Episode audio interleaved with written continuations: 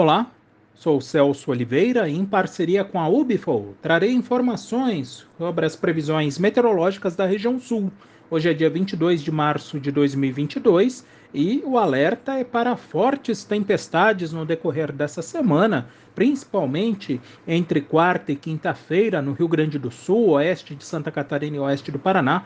pela passagem de uma frente fria e também um sistema de baixa pressão. Não será estranho até o final da semana termos mais de 150 milímetros, principalmente entre o norte do Rio Grande do Sul e o oeste do Paraná. Chuva que paralisa as atividades de manutenção da segunda safra, mas, por outro lado, mantém a umidade do solo para o desenvolvimento desta cultura.